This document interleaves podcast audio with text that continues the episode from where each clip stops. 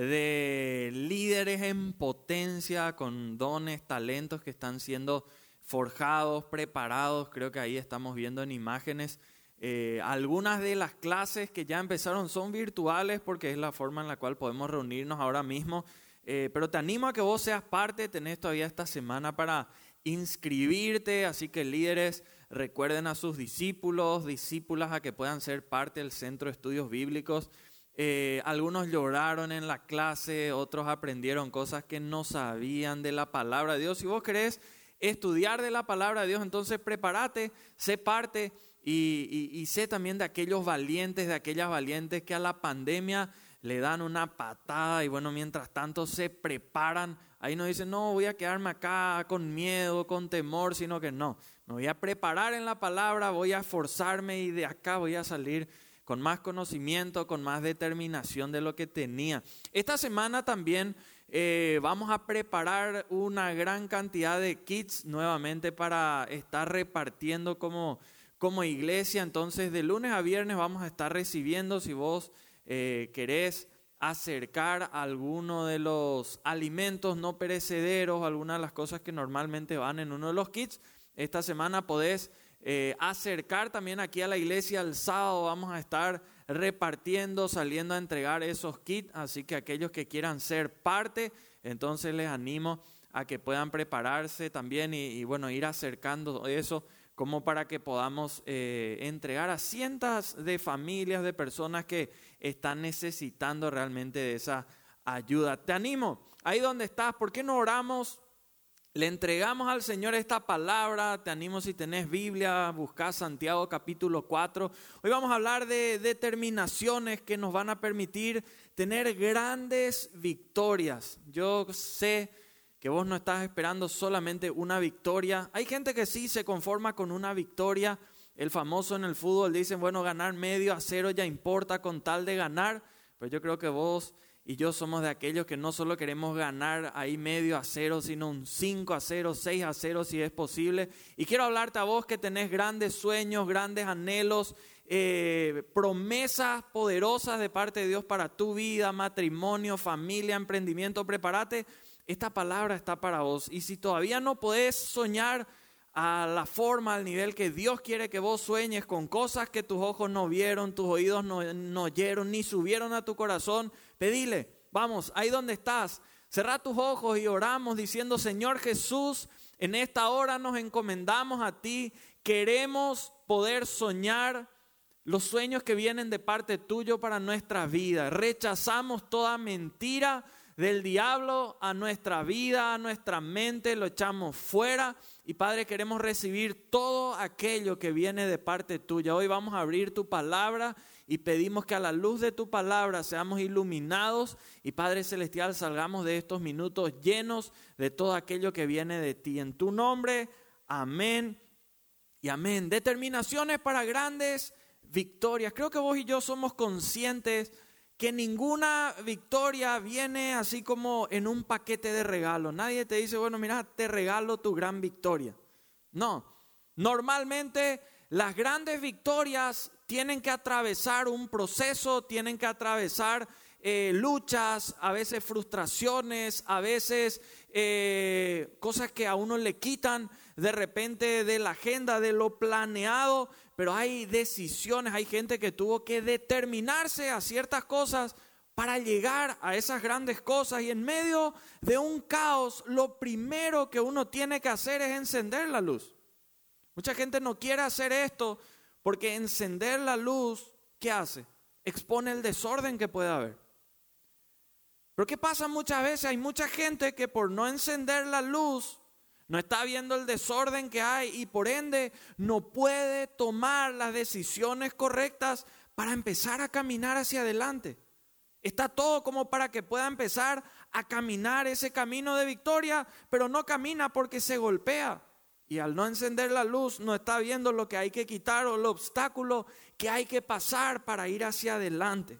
Y nunca vos y yo vamos a poder saber qué hacer en medio de una crisis, en medio de un caos, si no encendemos la luz. Por eso quiero animarte a que enciendas la luz de la palabra y a la luz de la palabra ver los consejos que Dios nos dio. Cuatro te voy a dar hoy que están escritos literalmente en la palabra y que siguen teniendo el mismo impacto, el mismo poder que tenían en el momento que fueron escritos. Y te animo a que esta palabra vos la apliques. No solo la recibas hoy, no solo la notes tal vez, sino que aplicarla en tu vida y vas a ver los resultados. Dice la Biblia, Santiago capítulo 4 Versículos 7 y 8 te voy a leer en la nueva traducción viviente. Así que humíllense delante de Dios. Resistan al diablo y él huirá de ustedes. Acérquense a Dios y Dios se acercará a ustedes. Lávense las manos pecadores. Purifiquen su corazón porque su lealtad está dividida entre Dios y el mundo. Acá la palabra de Dios nos menciona obstáculos, barreras, luchas que tenemos que cruzar para que Dios nos dé esas grandes victorias que nosotros anhelamos y tras las cuales vamos. Su voluntad tiene que estar alineada, o sea, mi voluntad tiene que estar alineada a su voluntad para que nosotros estemos en las mismas decisiones, en las mismas direcciones. Si la voluntad de Dios es para allá y yo voy para acá, las bendiciones van a ir por acá, van donde Dios va, no van donde yo voy. Por eso yo tengo que enfocarme en ir, bueno, su voluntad va por acá, yo me voy por acá, entonces voy en el camino de bendición. Y hay tres mentalidades que vos y yo necesitamos romper en este tiempo. Mentalidades que tenemos que darle un golpe. La mentalidad derrotista. Esa mentalidad que viene en este tiempo. Estas tres mentalidades son las mentalidades de moda que el diablo está poniendo a soltar como ese virus en medio de toda la gente. Esa mentalidad derrotista. Gente que ya no cree en la victoria. Gente que cree que los tiempos pasados fueron mejores de los tiempos que van a venir. Esa mentalidad que tiene una mente proclive a pensar derrota, catástrofe, eh, que anda con gente amargada y por andar con gente amargada se vuelve también de esa manera. Y esa mentalidad derrotista se le, se le queda. La mentalidad pesimista que es un poco diferente. ¿Por qué? Porque es esa mentalidad que tiene la propensión, la, la, la propensión sí de ver y de juzgar siempre las cosas hacia el aspecto desfavorable. Se vienen nuevos tiempos, dice la noticia, y ya esa mentalidad eh, pesimista dice, sí, tiempos de crisis, sin trabajo, donde todo va a ir mal. En cambio, alguien que tiene una mente de fe dice, sí, se vienen tiempos nuevos de bendición, de victoria, de cielos abiertos, donde vamos a tener victoria donde antes no teníamos. La mentalidad pesimista, la tercera mentalidad es la fatalista es aquella que tiene una persona que ya tiene su actitud resignada, que ya cree que no van a cambiar las cosas, que ya no se puede hacer nada, siempre su final esperado es el peor. Por eso a la luz de la palabra, ¿qué determinaciones tenemos que tomar? Tal vez esa era tu forma de pensar para hacer que nos vaya bien. Número uno, la palabra de Dios dice, así que humíllense delante de Dios. Es lo primero que tenemos que hacer, humillarnos delante de Dios, espiritualmente, físicamente, mentalmente, humillarnos delante de Dios. Y esto es algo que requiere determinación, esto es algo que requiere voluntad, porque lo único que se requiere para humillarnos delante de Dios es la determinación de hacer eso. Vos no requerís dinero para humillarte delante de Dios. No es que vos y yo decimos, bueno, no tengo ahora esa plata para humillarme delante de Dios. No necesitas dinero para eso. Nadie de nosotros necesita ayuda de alguien más para humillarse delante de Dios. No es que alguien dice, no está mi papá, por eso no me puedo humillar delante de Dios. O no estoy ahora con el pastor, por eso no puedo. O no estoy con mi líder. Se requiere solamente voluntad y hay resultados extraordinarios al humillarnos delante de Dios. Santiago 4:10 dice, humillaos delante del Señor y Él os exaltará. No hay mayor exaltación que uno pueda tener de aquel que no tiene límites, de aquel que es todopoderoso, de aquel que es omnisciente, de aquel que no tiene imposibles. Él va a exaltarte si vos te humillas ante Él. Primera de Pedro capítulo 5, 6 dice, humillaos pues bajo la poderosa mano de Dios para que Él os exalte cuando fuere tiempo. Dios maneja los tiempos y nada se termina hasta que Dios diga que se terminó y nadie tiene la última palabra que no sea Dios. Humillate delante de Él. Él te va a exaltar. Él maneja tus tiempos. Encomendate a Él. Segunda Crónicas, capítulo 7, 14, dice, si se humillare mi pueblo, vos que estás viendo, sos parte del pueblo de Dios. ¿Qué dice? Sobre el cual mi nombre es invocado, y oraren y buscaren mi rostro y se convirtieren de sus malos caminos. Entonces yo oiré desde los cielos, perdonaré sus pecados, sanaré su tierra. Qué importante humillarnos delante del Señor. Dios es santo, Dios es perfecto. Nosotros somos los imperfectos. Nosotros somos quienes necesitamos humillarnos delante de Él. No hay excusa. Que vos y yo podamos poner como para no humillarnos delante de Dios es gratis. No necesitas compañía de nadie más, ayuda de nadie más. Es simplemente decir, Señor, dejo ahora a un lado mi teléfono, dejo a un lado ahora otras cosas y vengo, quiero humillarme delante tuyo.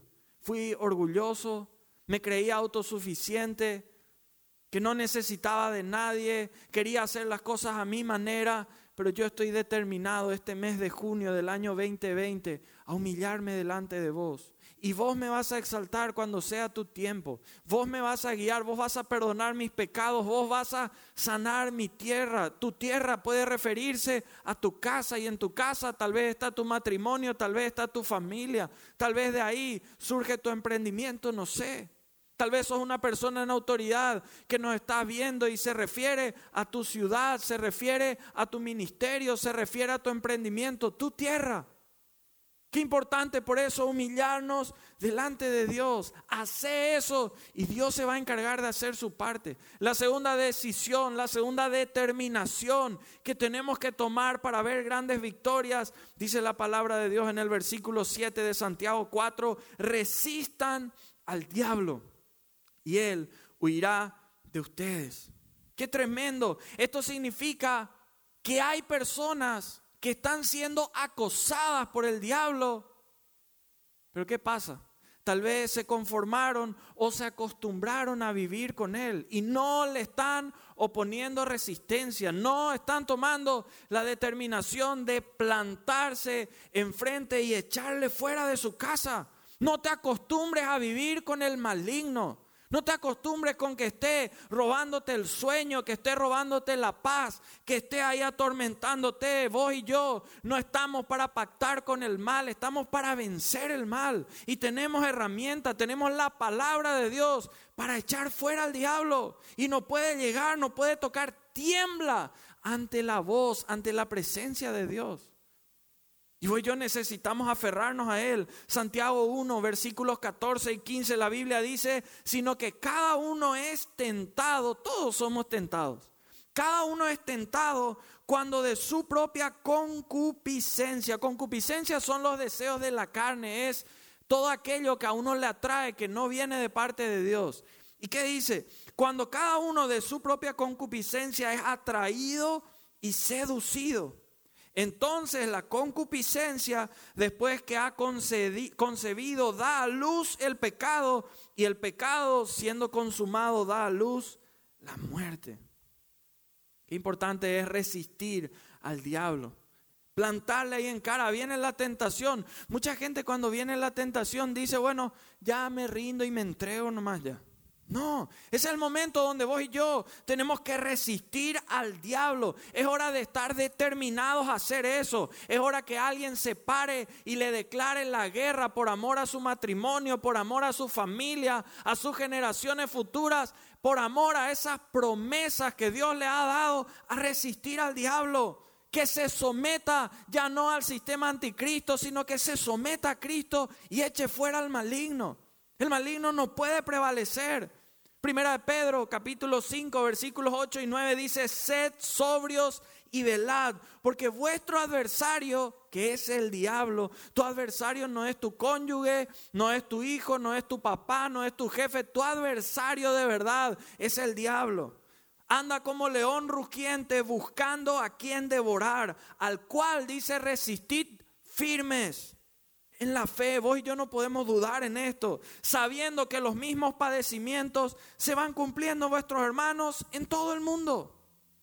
Esto no es solamente que a vos te pasa, que, que solamente a vos te sucede, no es así. La palabra de Dios cuando hablaba de, de, Moisés en Hebreos 11:25, ahí en el salón de la fama de la fe, decía, escogiendo antes ser maltratado con el pueblo de Dios que gozar de los deleites temporales del pecado. Él, se opuso a seguir viviendo bajo el sistema, el gobierno de Egipto, y no importaba lo que pasaba, él quería ser gobernado por Dios. En un sistema, en medio de una sociedad anti Dios, vos y yo debemos mantenernos firmes. ¿Por qué? Porque Dios te va a cuidar, Dios te va a guardar y Dios te va a honrar. Yo te animo ahí en tu casa, repetí y decí, e, eso para tu vida, Dios me va a guardar, Dios me va a cuidar y Dios me va a honrar. Pero para eso vos y yo tenemos que resistir al diablo. ¿Sabes por qué? Porque resistir al diablo, ¿sabes qué genera? Recibir a Dios. Dios no convive con el diablo. O somos amigos del mundo y entonces enemigos de Dios, o somos enemigos del mundo y somos amigos de Dios.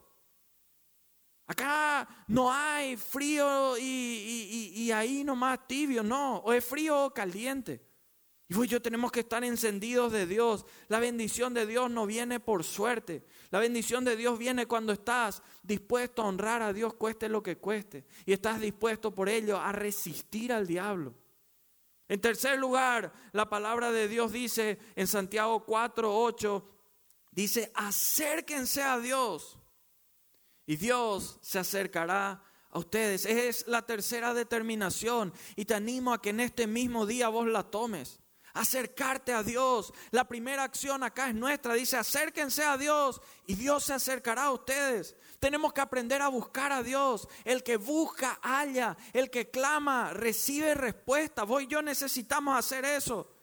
Acércate a Dios porque Dios es capaz de abrirte puertas mucho más grandes y mejores de las que vos sos capaz de soñar e incluso imaginarte. Dios tiene por delante tuyo preparado contactos que vos ni soñabas que ibas a poder tener. Dios tiene preparado delante tuyo alianzas que vos no podés ni creer en este tiempo que serías capaz de poder realizar en el futuro. Pero necesitas acercarte a Dios, estar lleno de su fuego, porque lo vil y menospreciado del mundo, eso Dios va a levantar. Dios te va a levantar si te acercas a Él. Dios te va a capacitar, porque Dios te está llamando y Él te va a capacitar para todo lo que quiera hacer. Dios no te está llamando para hacer cola, Dios te está llamando para hacer cabeza. A nadie que Dios llamó, esa persona después se arrepintió y dijo, Dios me llamó para demasiada poca cosa.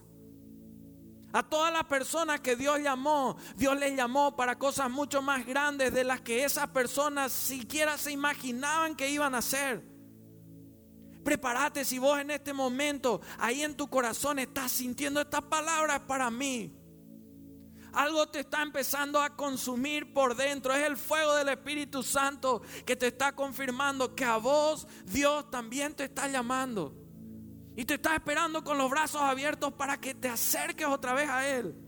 Isaías 55, 3 dice, inclinad vuestro oído, venid a mí, escuchad y vivirá vuestra alma y haré con vosotros pacto eterno. Tu alma aquí, tu interior tiene que volver a vivir, porque las victorias primero empiezan por dentro. Hay gente que todavía no está derrotada por fuera, pero adentro se siente derrotada. Y si no vence eso en los próximos días, por fuera va a ser derrotada también.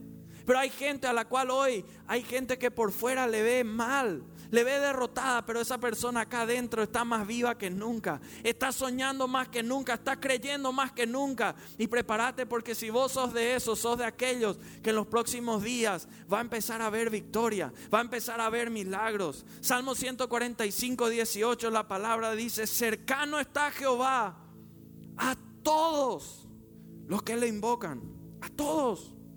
Dios no hace excepción de personas, Dios no dice, mira un poco quién me llama. No, a este no le voy a atender. Dios no hace eso. Cercano está Jehová a todos los que le invocan. A todos los que le invocan de veras. No es simplemente una llamada, vamos a ver si me atiendo que es Dios y le colgamos. No. Una de esas llamadas, Señor, yo me acerco a vos. Y yo sé que estoy ante el que tiene la palabra final. No es una conversación más, no es acercarme como ante cualquier otro, es acercarme ante el que tiene todas las llaves. Es acercarme ante aquel que tiene autoridad por encima del que acá en la tierra crea tener más autoridad. Acércate al que no tiene imposibles. Acércate al dador de milagros. Acércate a aquel que te ama más de lo que cualquier otra persona te pueda amar. Acércate a la fuente de unción y de poder, a volver a ser lleno. Nosotros no estamos acá en la tierra para decir todo lo que la gente dice, estamos acá para decir lo que Dios dice. La gente está diciendo allá afuera, está difícil, eh, vamos a ver esta semana qué pasa, vamos a ver quién cae esta semana, eh, vamos a ver las noticias, cuántos hoy se contagiaron, no.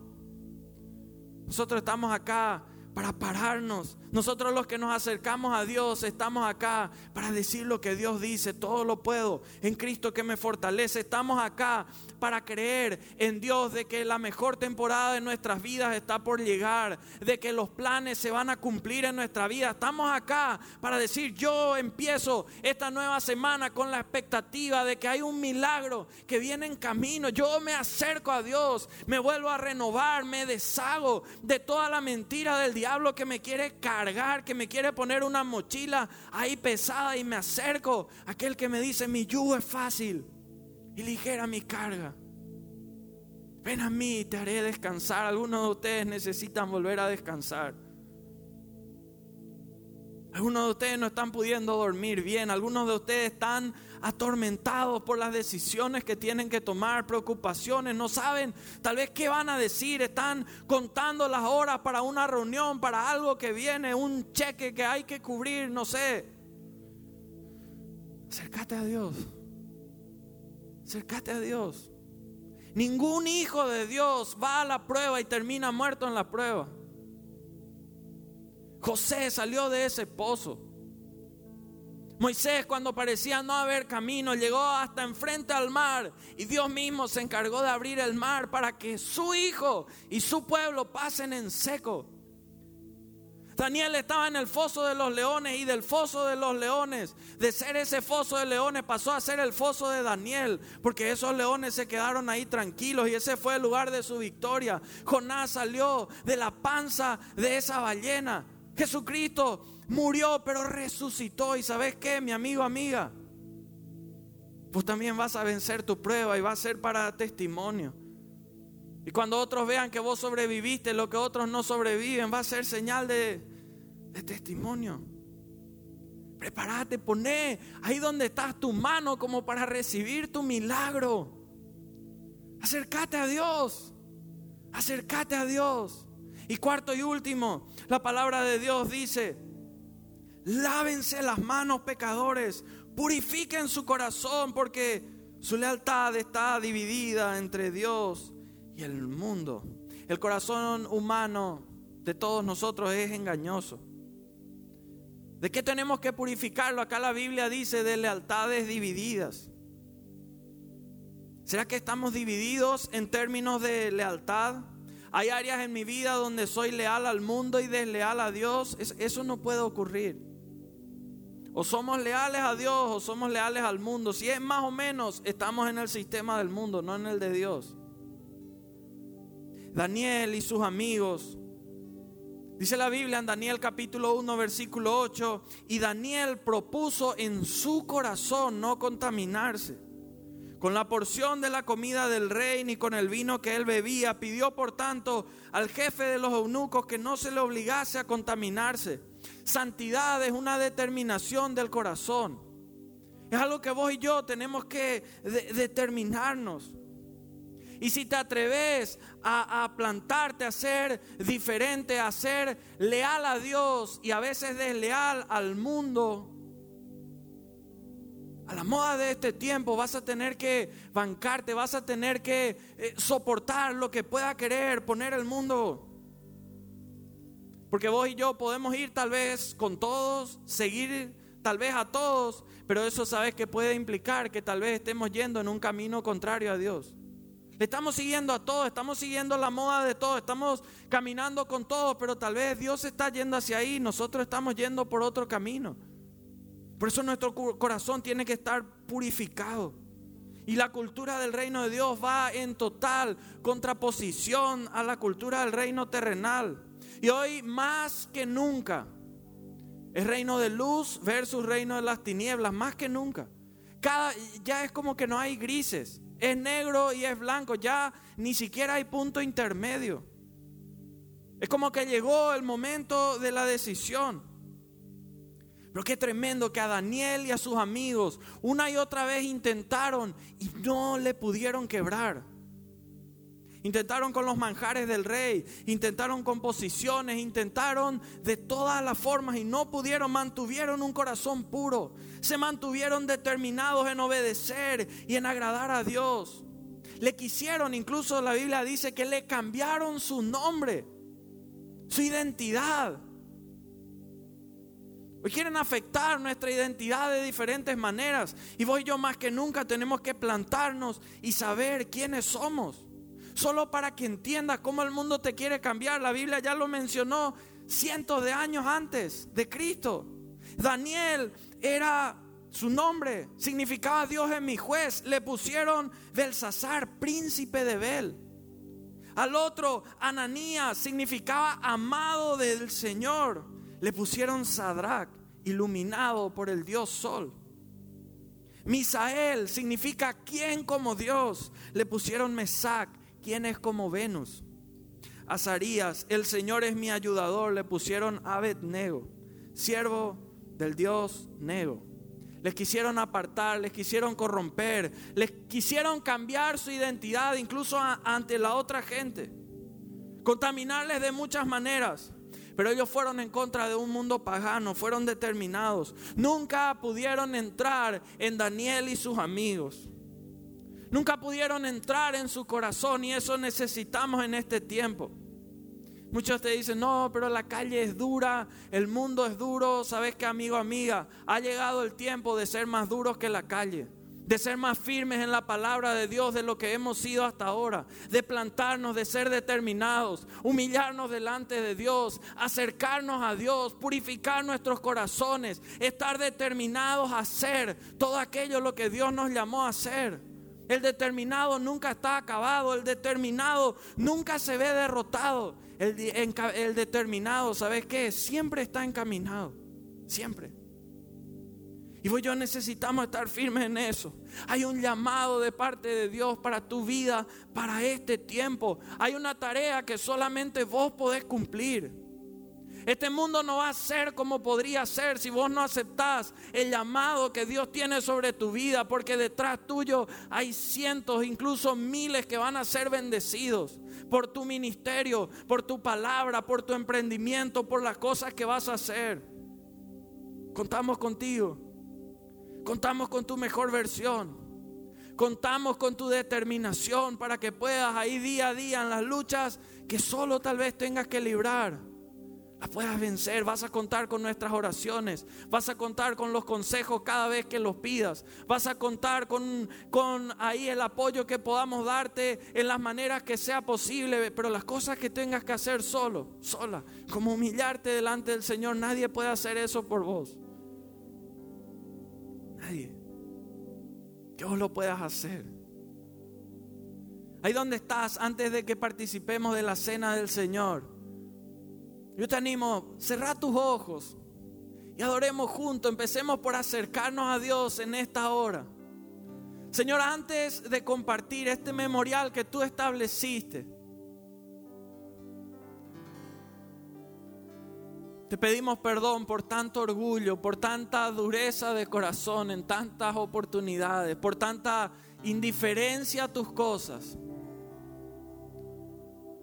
Hoy nos rendimos. Decía ahí en tu casa, hoy me rindo, Señor.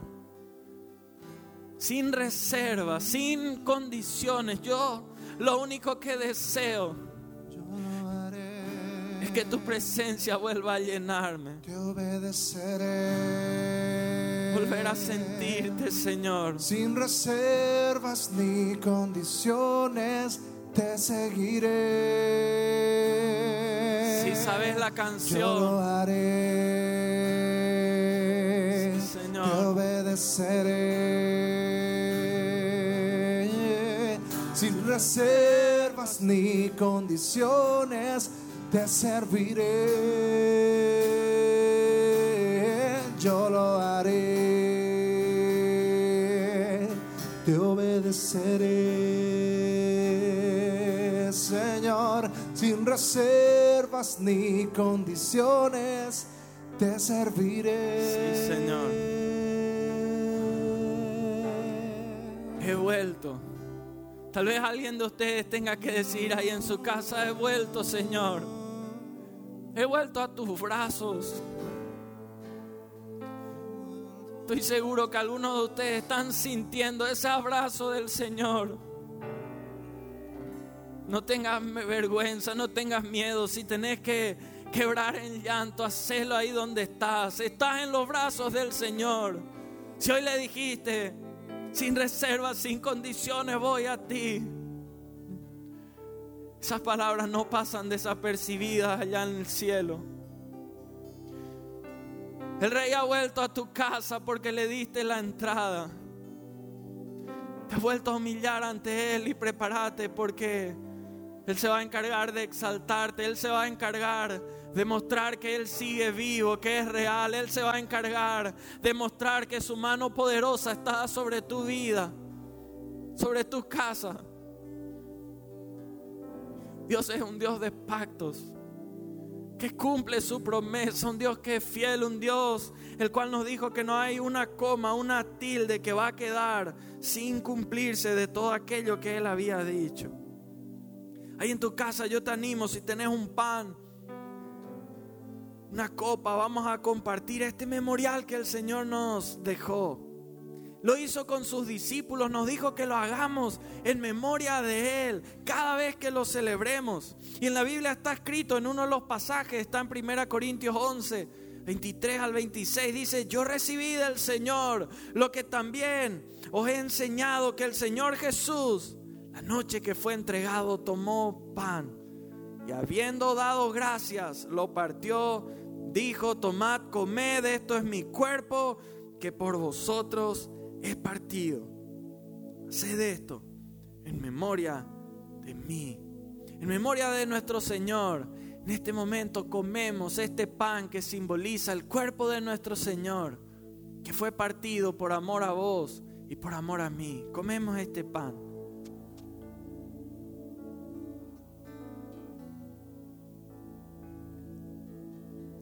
Asimismo tomó también la copa después de haber cenado, diciendo, esta copa es el nuevo pacto en mi sangre.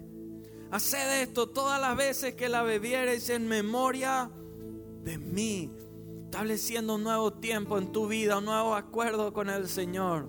Hoy te animo, toma de esta copa que simboliza su sangre derramada por vos y por mí. Así pues, todas las veces que comiereis y bebiereis este pan, su muerte anunciáis hasta que Él venga. Hasta que Él venga tenés que mantenerte firme, fiel, cumpliendo su palabra. Padre, te entregamos este tiempo. Gracias porque hemos podido reunirnos de esta manera. Ahí llegando a cada casa, a cada lugar que está conectado en esta hora. Pedimos que esa presencia tuya se incremente, ascienda, que ahora cuando ellos abran cada uno en su casa su boca, tu gloriosa presencia inunde cada sala, cada dormitorio, cada pieza, ese lugar donde están. Padre, que reciban el bautismo de tu Espíritu Santo, que reciban sanidad física, que reciban ideas, imaginación, creatividad para lo que tú le estás llamando por delante, que sientan esa convicción de que no están solos y que el Dios Todopoderoso hoy ha llegado a ese hogar, ha llegado a esas vidas. Y Padre, veremos cosas tremendas esta semana y servirán para dar gloria y honra a tu nombre. En el nombre de Jesús. Amén. Y amén. Que Dios te bendiga grandemente. Adorale a Dios un instante más. promesas que cumples tu palabra, que guías mi destino, Dios de pactos. Confío en tus promesas, descanso en tu palabra, por tu gracia estoy aquí.